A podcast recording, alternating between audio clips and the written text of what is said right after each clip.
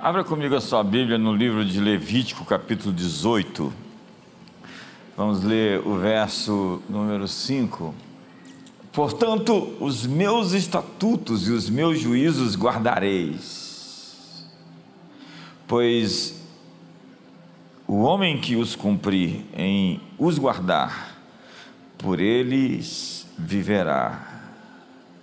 Eu sou o Senhor.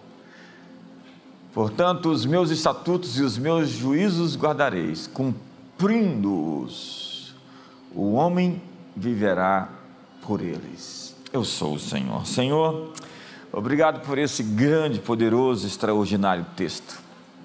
Um verso que define, resume, sintetiza o poder de princípios, de fundamentos para nos fazer viver poderosamente extraordinariamente, de maneira frutífera e produtiva neste mundo. Hoje vem nos ungir com os teus preceitos, vem nos solidificar em teus valores, em teus princípios, em tuas metas. Hoje celebramos o teu nome, que tenhamos uma manhã de ensino e que possamos absorver, receber, internalizar aquilo que será ministrado. Oramos em nome de Jesus. Que texto esse? Que texto que vai resumir muito o que, que é a Escritura, a Bíblia, os princípios, os fundamentos do Evangelho. Eu quero te fazer outro desafio além do jejum hoje que você leia o Salmo 119, que é um salmo que fala sobre essa paixão pela palavra. Aquilo que Deus tinha dito para Josué e também o salmista diz no Salmo 1, que o homem que tem o seu prazer na sua palavra vai fazer prosperar o seu caminho. Então leia o Salmo 119, e leia várias vezes. Lâmpada para os meus pés é a minha palavra, é a tua palavra, luz para o meu caminho. A tua palavra me fez mais sábio que os velhos, que meus amigos, me fez mais sábio que todos. O verdadeiro entendimento, a verdadeira sabedoria, o verdadeiro conhecimento está nas Escrituras. A Bíblia é um livro sobre como edificar uma grande nação. Se você pega os cinco primeiros livros da Bíblia, é como você construir um, uma grande cultura, um grande povo. A Bíblia fala de impostos, de juros, a Bíblia fala sobre como tratar o imigrante, é, como tratar o pobre. Há tantos princípios políticos, econômicos, educacionais. O salmista diz: Quão completa e preciosa é a tua lei, eu amo os teus mandamentos. E no texto que eu li, Moisés está dizendo ao povo: em cumprir esses mandamentos o homem viverá. E depois ele vai discorrer acerca desses mandamentos de maneira minuciosa. Então, quando você aprende esses princípios, você está vivendo com valores da eternidade aqui no tempo. Então, se o mundo se abalar, você está sólido, porque você está sob a rocha, você está chumbado os seus pés em um lugar firme. Quando as coisas derretem no mundo, muitos vão derretendo juntos mas o Monte Sião, ele não se abala, ele permanece para sempre. E o texto diz: em os obedecer, em os cumprir, o homem viverá, viverá por eles. É por isso que as pessoas escrevem Jesus, o maior psicólogo que já existiu, Jesus, o maior vendedor que já existiu, Jesus, o maior não sei o que que já existiu, porque a Bíblia é um livro aplicável a todas as áreas da vida. E a vida de Jesus, os princípios de Jesus nos ensinam a ter sucesso em qualquer esfera. Aprenda lá o perdão, está lá. Aprenda lá a viver sem mágoa, sem ressentimento. Aprenda a dar a outra face, aprenda a andar a segunda milha. Todos esses são valores que tiram você do foco e fazem você avançar para o seu futuro. Se você lê ali o Sermão da Montanha, capítulos 5, 6 e 7 de Mateus, você tem ali todo um elaborado científico sobre uma vida com uma altíssima ética. Se você, alguém disse que se você tirar a palha da psicologia sobre o sermão da montanha. Para que eu estudei cinco anos? É verdade, o Sermão do Monte, ele é incrivelmente poderoso para curar a alma das pessoas e fazer as pessoas. Imagina que ética. Faça o teu próximo que você faça, que você gostaria que fizesse a, a você, não faça o teu próximo que você não gostaria que se fizesse com você. Se todos nós vivêssemos sobre essa égide, imagina como seria o mundo. Esse alto valor, essa responsabilidade social, esse olho no olho, esse temor, esse respeito, essa celebração do indivíduo, essa, esses direitos humanos. Os direitos humanos não foi inventado pelos esquerdistas, pelos progressistas. Na verdade, eles não têm nada de direito humano. Eles são engenheiros sociais. A Bíblia explica que Deus fez o homem à sua imagem e Deus se tornou um de nós. E cada homem é importante, cada ser humano é valioso, inclusive aqueles que estão ainda para nascer no ventre das suas mães.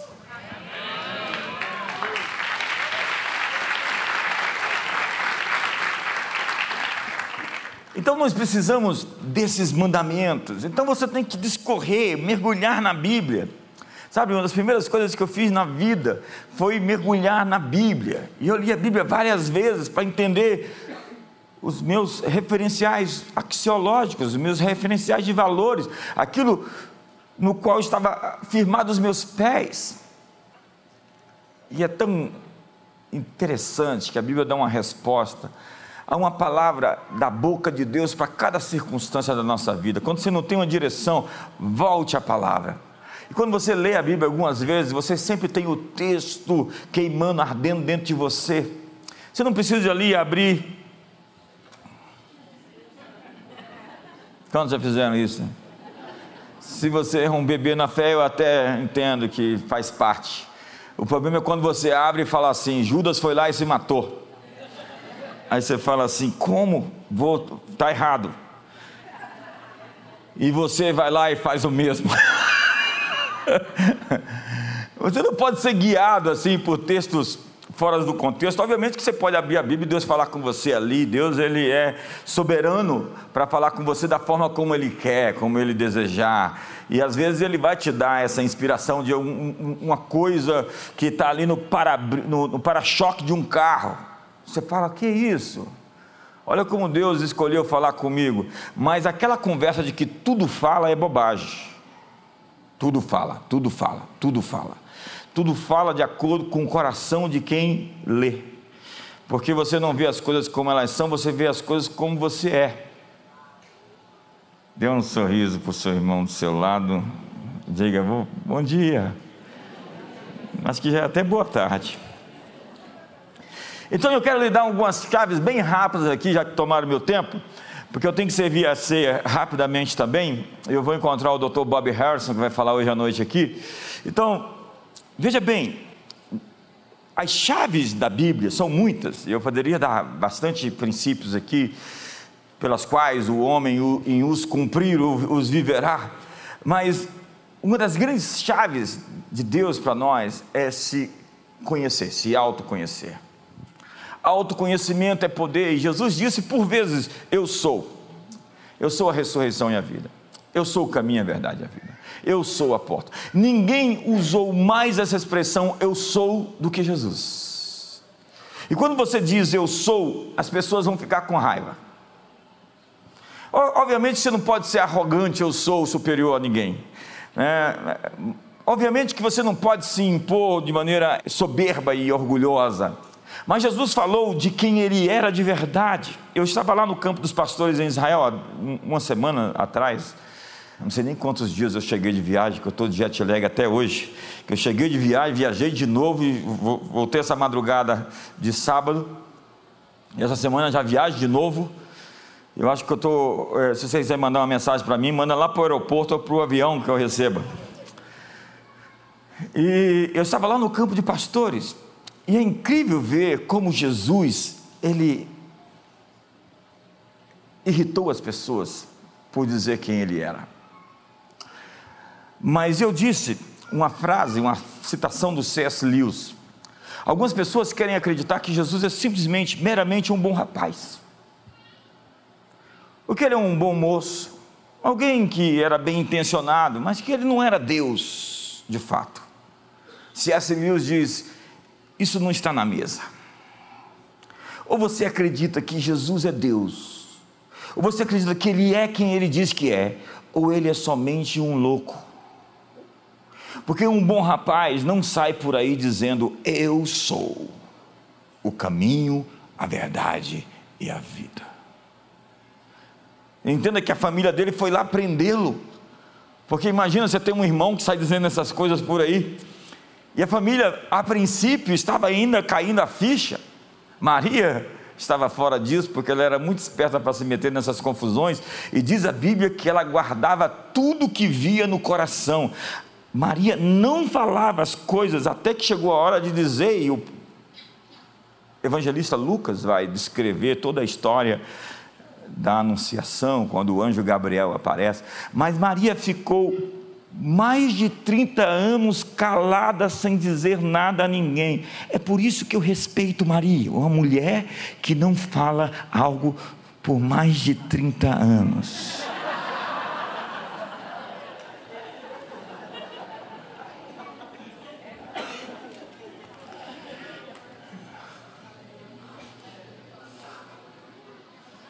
incompreensível essas coisas. Mas Jesus irritou as pessoas, está lá em João capítulo 8. Ele começa a dizer sobre si, e no final ele diz: Antes de Abraão, eu sou.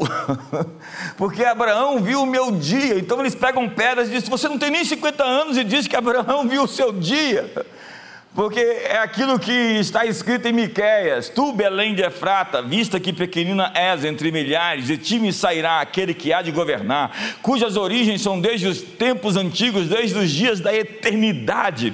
É aquilo que diz o profeta Isaías: A virgem conceberá um filho, o seu nome será Emanuel. O governo está sobre os seus ombros, o seu nome é maravilhoso, conselheiro, Deus forte, Pai da eternidade e príncipe da paz.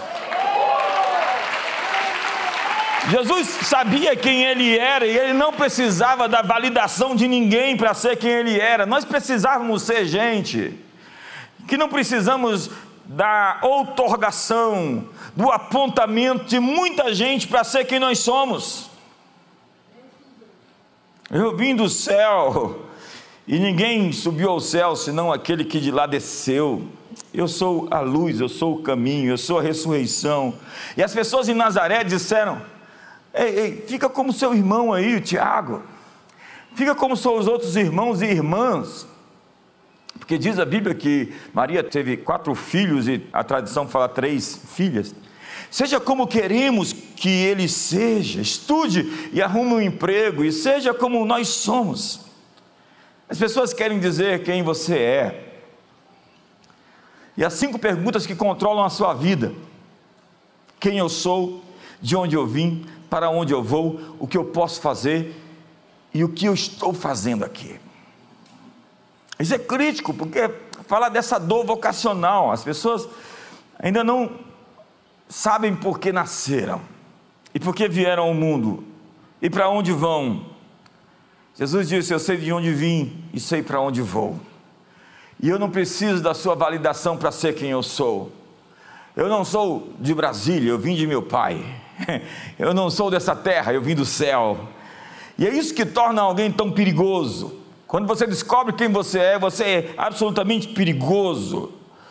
E um líder tem que lidar com essa popularidade, ou com a falta da popularidade. Porque as, confiar na opinião das pessoas, das massas principalmente, é viver uma experiência bipolar. Uma hora eles te amam, outra hora eles te odeiam. Uma hora eles chamam bendito que vem em nome do Senhor, e outra hora eles dizem crucifique-o e solte Barrabás. Uma hora as pessoas estão apaixonadas por você, e uma hora elas estão querendo te matar. E Jesus não tinha essa crise de popularidade porque ele não vivia dos louvores das pessoas, ele não vivia dos aplausos das pessoas, na verdade, ele não estava atrás disso. Ele conhecia a natureza humana. Um populista é aquele que vive para agradar as multidões, ele fala o que ele gostaria, é, é, o que as pessoas gostariam de ouvir. Isso é um populista, ele sempre aparece bem na foto e tenta proteger a sua reputação a qualquer custo, porque a sua reputação e a sua imagem é o seu Deus. Dá um sorriso para o outro lado, que a coisa está ficando tensa, mas vai melhorar. Diga para ele: vai melhorar. Quando você sabe quem você é, você está salvo das pessoas.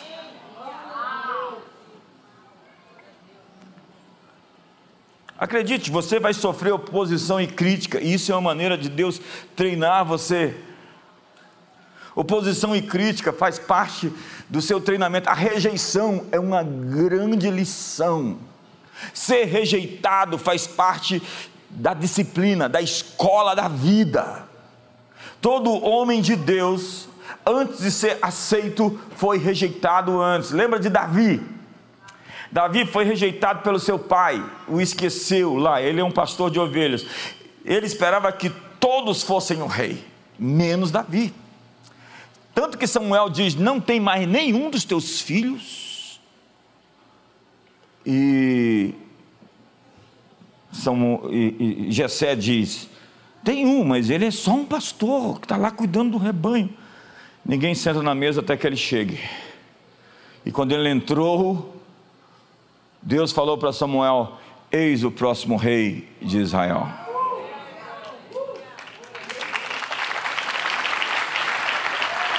Mas não parou aí, o tratamento só começou. Porque quando ele foi para a guerra, seus irmãos ficaram muito bravos com ele, porque ele foi ungido na presença dos seus irmãos. Imagine que, que virou a história daquele menino, como José, que tinha aqueles sonhos malucos. E os irmãos ficavam possessos de ver, eis aí o sonhador, quando José está chegando, eis aí o sonhador, olha lá, está vindo, vamos jogar ele no fosso, vamos tomar essa capa dele do Flamengo. Não, que Flamengo? Esquece, edita essa parte aí. É, eis aí o sonhador. Então, Davi foi ser rejeitado pelo seu irmão Eliabe que foi criticá-lo. E ele começa a ser. Engraçado que depois todos se juntam a ele, ok? Lá na cavela de, de, de, de Adulão, todos vão se juntar a ele, a família dele vai se juntar ao ministério dele, à fuga, porque ele agora está sendo perseguido pelo seu rei, rejeitado pelo seu rei, e ele foi rejeitado pela sua esposa. Mical estava lá criticando ele na janela porque ele estava dançando no meio do louvor do reteté.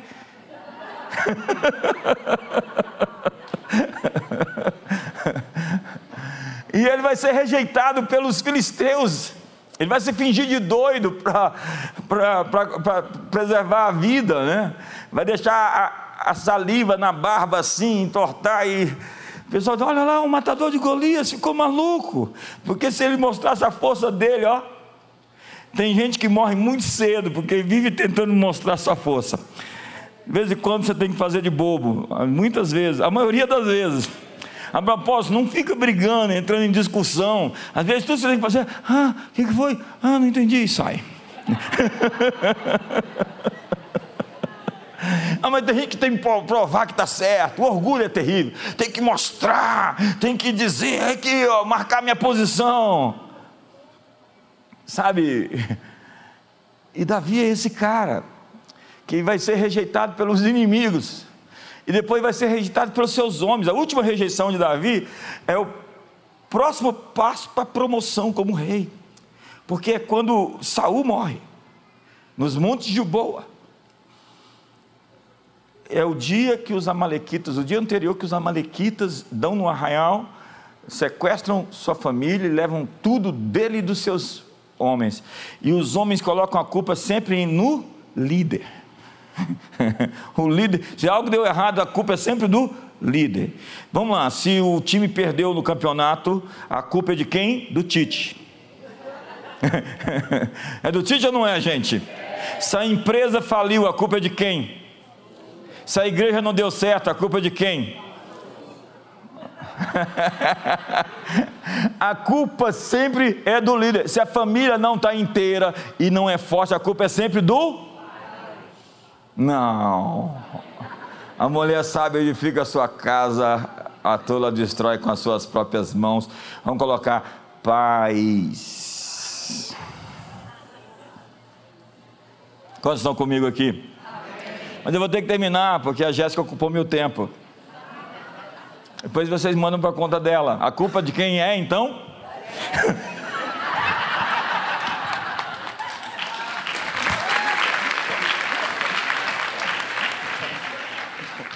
Ai meu Deus do céu, o que, que eu faço?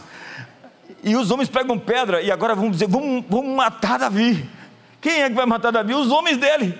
Por quê? Porque tudo que não já cometeu sobre nós é culpa dele. Por que, que é culpa dele? Deu errado, é culpa do líder. E Davi chora até não ter mais forças. E ele busca o Senhor com todas as forças. E Davi se reanimou no Senhor diz a Bíblia. Esse é um dos textos mais poderosos da Bíblia. Esse é o texto que todo líder tem que ler, tem que é, enfatizar, tem que sobressaltar. Davi se reanimou no Senhor. Vamos repetir isso? Davi se reanimou no Senhor. Porque se você é um líder, você sempre se você é de fato um líder, você sempre se levanta, você sempre se ergue, você sempre sai da pressão, da opressão, da depressão. Se você é um líder, você sempre se reanima no Senhor.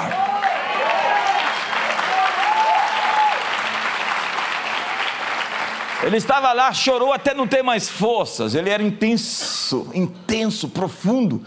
E depois ele se levanta e aí ele consulta o Senhor, diz a Bíblia, e Deus diz a ele, ele pergunta: Deus subirei eu contra os meus inimigos? Tu os entregarás em minhas mãos? E Deus diz: sobe e sobe rápido. Eu sinto essa manhã que Deus está dizendo: sobe e sobe rápido. Ei, ei, eu acho que você não entendeu. Deus está dizendo: sobe e sobe rápido. Persegui meus inimigos e os alcancei, e só voltei depois de ter dado cabo de todos eles. Me ajuda! Aí!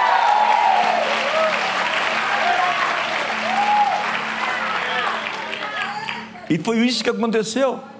Ele pegou os seus ombros e foi atrás dos amalequitas, tomou tudo de volta. Diga para o seu irmão: essa é uma estação para você tomar tudo de volta.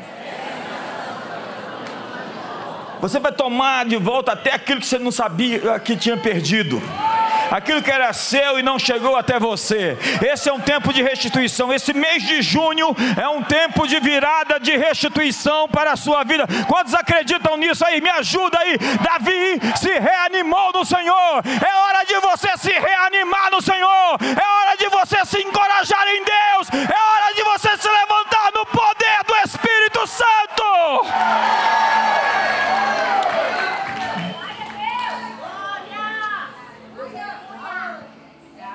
Fique de pé hoje.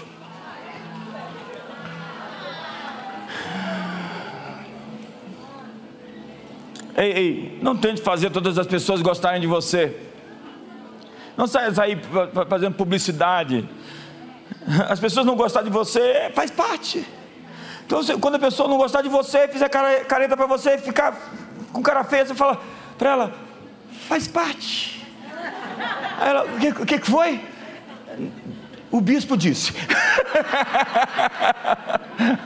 manda, manda um zapzinho aí para a pessoa e fala: faz parte. O que, que é que você estava me dizendo? Vai ouvir a mensagem de domingo. Diga comigo, faz parte. Faz, parte. faz uma pose e fala, faz parte. faz parte. Quando você acha que todo mundo tem que gostar de você, permaneça no ostracismo, no fracasso, porque se você quiser vencer, se você quiser subir, se você quiser prosperar, se você avançar, se você ficar na vitrine, vão atacar você porque você deu fruto. Não ser entendido é o preço que você tem que pagar. Simplesmente continue amando as pessoas. Não demonize as pessoas. Jesus disse: eles não sabem o que fazem. Há muita gente cega, eles não sabem o que fazem. Jesus foi o mais rejeitado de todos os homens. Ser rejeitado faz parte da lição da vida para ser aceito por Deus. Não busque o aplauso dos homens, busque a celebração dos céus A crítica é um sinal de que você está fazendo alguma coisa, de que você está se movendo. Se acostume com a rejeição, mas não saia por aí fazendo inimigos. Eles vão vir naturalmente, sem você chamar. e vão ter pessoas que vão sair da sua vida e algumas que você vai ter que pedir para sair.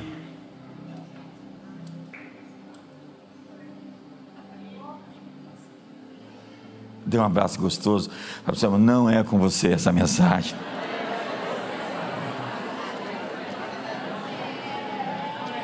Leões só andam com leão. Olha a juba desse, ó. Ah, parou a juba, tá bem parada. O que colocaram no meu café hoje ali que eu tomei agora? Eu vou descer, porque a culpa é da.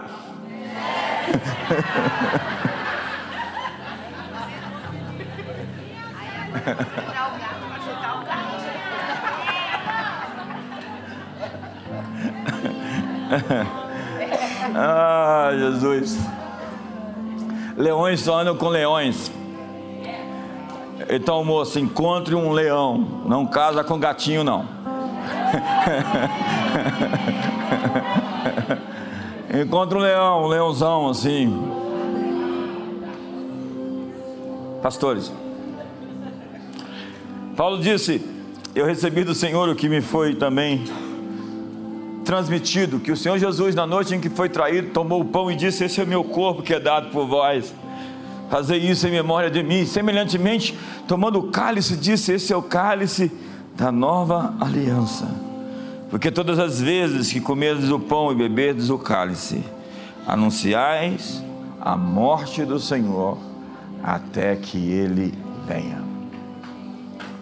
Nós estamos na mesa da aliança na mesa do banquete. Nós estamos aqui numa superior aliança. E Paulo fala sobre o cálice da bênção. Você tem um cálice da bênção nas mãos. Você não precisa do Santo Graal. Você já tem o cálice da Santa Ceia. Você não precisa da arca perdida. Nós já temos a presença de Deus aqui. Você não precisa de patuás e coelhos e objetos de sorte. O Senhor restaurou a sua sorte e nós ficamos como quem sonha. Restaura, Senhor, a nossa sorte como as torrentes do Negueb, porque se diziam entre as nações: grandes coisas fez o Senhor por eles. Com efeito, grandes coisas fez o Senhor por nós e por isso estamos alegres. Porque aquele que sai chorando enquanto semeia, voltará com alegria recolhendo os seus feixes. Hoje é dia de celebrar a ceia com alegria, porque na presença dos nossos inimigos, Deus está nos dando a vitória. Profetiza para o irmão do seu lado, e se ele não profetizar, levanta e sai do lugar e vai arrumar alguém que profetiza. Diga para ele: na presença dos seus inimigos, Deus está te dando vitória. Diga, neste mês de junho, na presença dos teus inimigos, Deus está te dando as vitórias. Diga, nesse ano de 2023, na presença dos meus inimigos, Deus está preparando uma mesa, uma mesa, um banquete, uma festa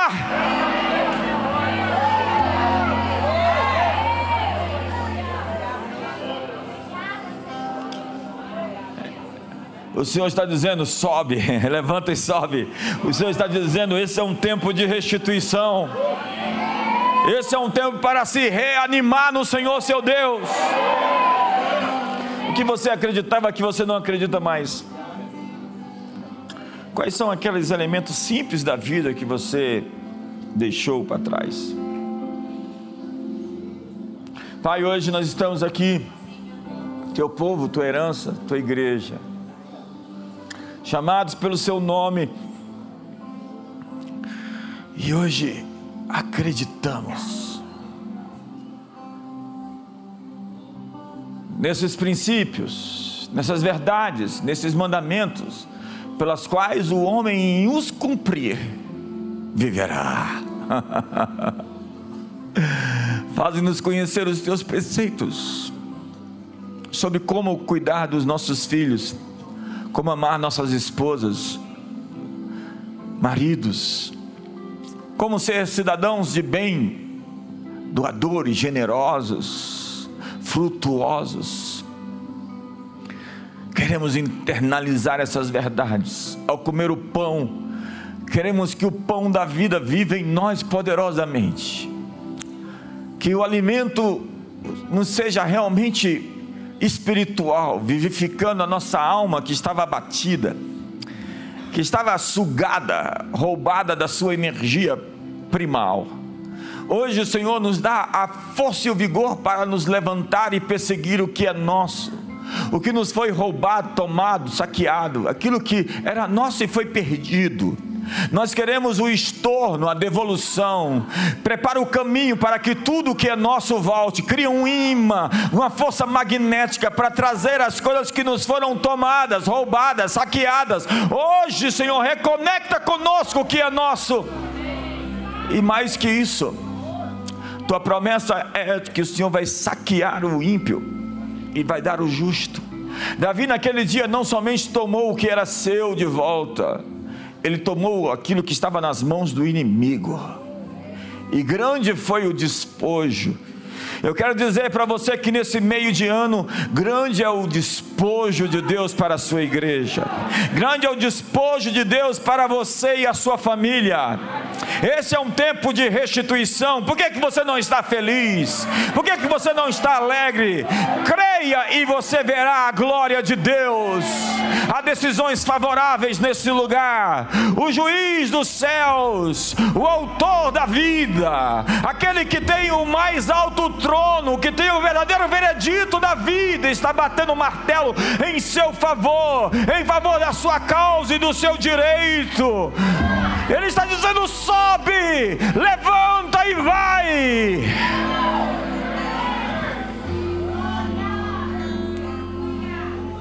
E ao beber esse cálice, o cálice da bênção, você está tendo a sua consciência purificada de obras mortas, seu passado, seus erros, você está sendo ressignificado há novas sinapses correndo no seu cérebro, caminhos neurais novos, pensamentos e ideias vão surgir, emergir, sonhos e visões e profecias.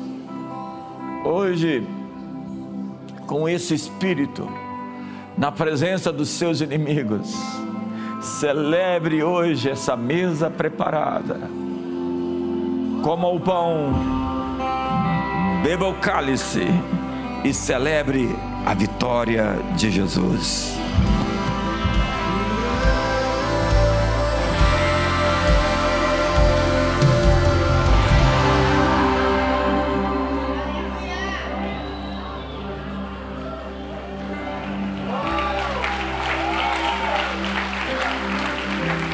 Já está no futuro, lidando com as coisas que você tem que enfrentar. Você não está por conta própria. Você nunca esteve um dia sozinho.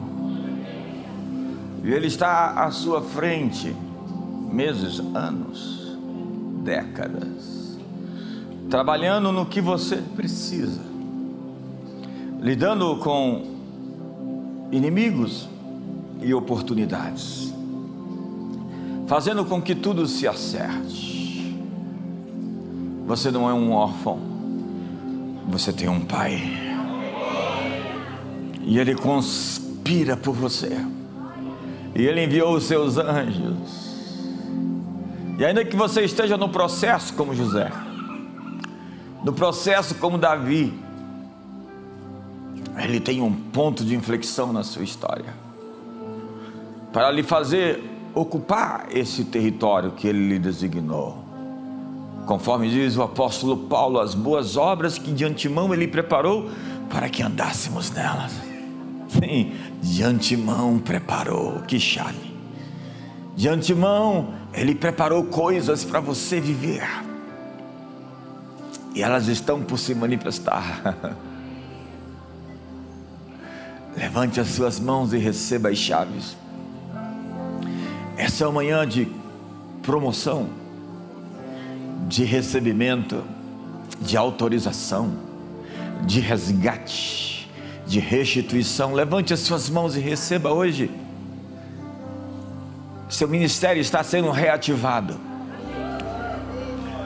Há coisas dentro de você borbulhando e queimando, forçando passagem para acontecer.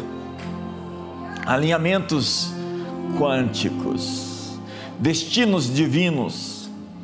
Deus está revigorando a sua fé, reanimando você. Levante-se nele em poder. Paulo disse: segundo o seu poder que opera em nós, Ele é poderoso para fazer infinitamente mais de tudo quanto pedimos ou pensamos. Segundo o seu poder que opera em nós, é o poder que energiza você seja vivificado em cada célula mortal do seu corpo. E você que estava doente hoje, seja curado. Seja curado, curado de todas essas distorções da alma, curado de toda essa tristeza crônica que se abateu contra você, de todo esse distúrbio emocional, essa tempestade interior, se acalme. Eu ordeno agora, em nome de Jesus, ventos, parem, calem Hoje nós liberamos a paz que excede todo entendimento em sua alma. Essa tranquilidade, essa certeza de aceitação, certeza de proteção, certeza do seu cuidado, certeza que Ele vive, Ele vive pelos séculos dos séculos, que Ele é Sim, Ele é. E você nele também é. Nele, por Ele e por meio dele nós somos mais que vencedores. Nele nós somos justiça. Nele nós somos santificação. Nele nós somos sabedoria, nele nós somos redenção, nele fomos transportados do império das trevas para o reino do Filho do seu amor. Por meio dele fomos libertos do pecado e ele não terá domínio sobre nós. Estamos debaixo da graça e não da lei. Nele temos a redenção, a remissão dos pecados. Nele fomos feitos idôneos à parte que nos cabe da sua herança nos santos na luz. Nele, por ele, por meio dele. Tu és a nossa fonte, Tu és o nosso oxigênio, Tu és o nosso Deus, o nosso Salvador, o nosso Senhor, aquele que cuida com mãos cuidadosas, que trabalha por nós enquanto esperamos que aplana o caminho diante de nós, que remove as pedras e tira os espinhos, que abre as águas para que passemos, que move céus e terra, que com amor eterno nos amou e com benignidade nos atraiu, que dá às nações o Egito por nossa causa e que promete que não seremos afogados, engolfados, destruídos mas sim que seremos protegidos e livres da boca do leão, e levados a salvos para o teu reino celestial. Hoje estamos aqui vencendo, saindo de momentos mais críticos para tempos recompensadores, para uma colheita extraordinária designada aqueles que se chamam pelo teu nome.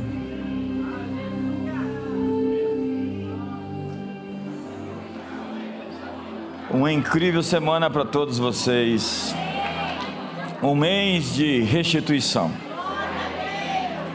Que o amor de Deus, a graça de Jesus, a comunhão do Espírito Santo seja sobre a sua vida. Uma ótima semana.